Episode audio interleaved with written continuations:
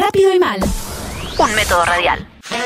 Buenas tardes, ¿cómo va amigos? Bueno, hoy vamos a hacer un plato sumamente rico para esas ocasiones eh, en las cuales no queremos poner la mesa o tenemos ganas de ir a comer afuera o comer de una manera más informal porque prácticamente esto se va a comer con las manos y es sumamente rico, rico, rico. Un pollo frito.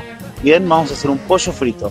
Muchas veces las frituras tienen mucha mala fama, pero si nosotros logramos hacer una buena fritura con un buen aceite y una temperatura adecuada, resulta que no es tan mala como podríamos pensar.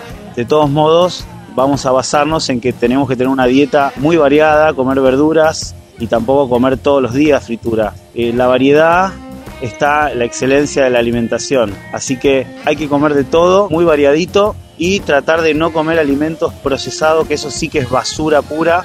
¿Eh?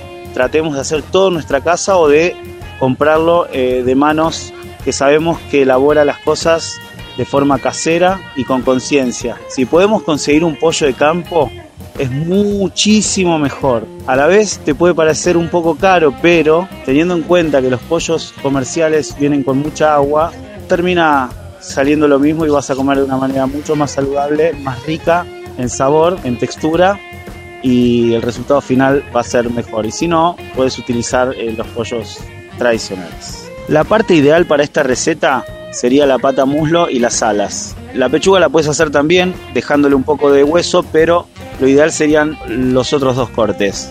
Vas a trozar las alas en dos, la pata muslo en tres o cuatro pedazos, depende del tamaño, conservando el hueso por supuesto, y lo vamos a poner en un bowl y le vamos a agregar estos elementos, que si falta alguno o alguno no nos gusta, no importa, porque yo te estoy pasando una receta con lo que tenía en mi casa y con los gustos personales, pero a uno le puede agregar y puede variar esta receta a gusto de cada uno. Esta sale realmente muy muy bien. Así que vamos a rallarle un diente de ajo, nuez moscada, pimentón, orégano, laurel, ají molido, una cucharada de salsa teriyaki. Si no tengo salsa teriyaki, una cucharada de salsa de soja. En este caso te aconsejo siempre que compres este tipo de salsas que sean orientales o que sea, por ejemplo, la Kikoman es una una marca que está muy muy bien. Obviamente que te va a parecer caro al principio, pero cuando usas este tipo de productos se usan en muy poca cantidad y tampoco lo vas a usar muy seguido y realmente la diferencia es tremenda. Así que casi te diría que si no usas ese tipo de productos mejor casi no ponerle nada, porque las otras salsas de soja son puro caramelo, sal y no tienen, digamos, mucho sentido agregarle. Le vamos a agregar ralladura de limón, un chorrito de limón y para más o menos dos patamuslo y dos alas, aproximadamente una cucharada colmada de harina y una cucharada colmada sopera de maicena también. Le vamos a agregar agua y nos tiene que quedar una especie de eh, masa de crepe, para que te des una idea, ¿ok? Todo mezclado con el pollo y eso lo vamos a dejar marinar. Si tenemos un tiempo para dejarlo marinar, en la ladera, mejor. Y si no, lo podemos hacer inmediatamente. En un plato vamos a poner otra vez harina y maicena en iguales cantidades. Una vez que está listo la marinada y el aceite lo tenemos caliente, no demasiado caliente, porque si el aceite está demasiado caliente, ¿qué va a pasar? Se va a dorar mucho por fuera y va a quedar crudo por dentro.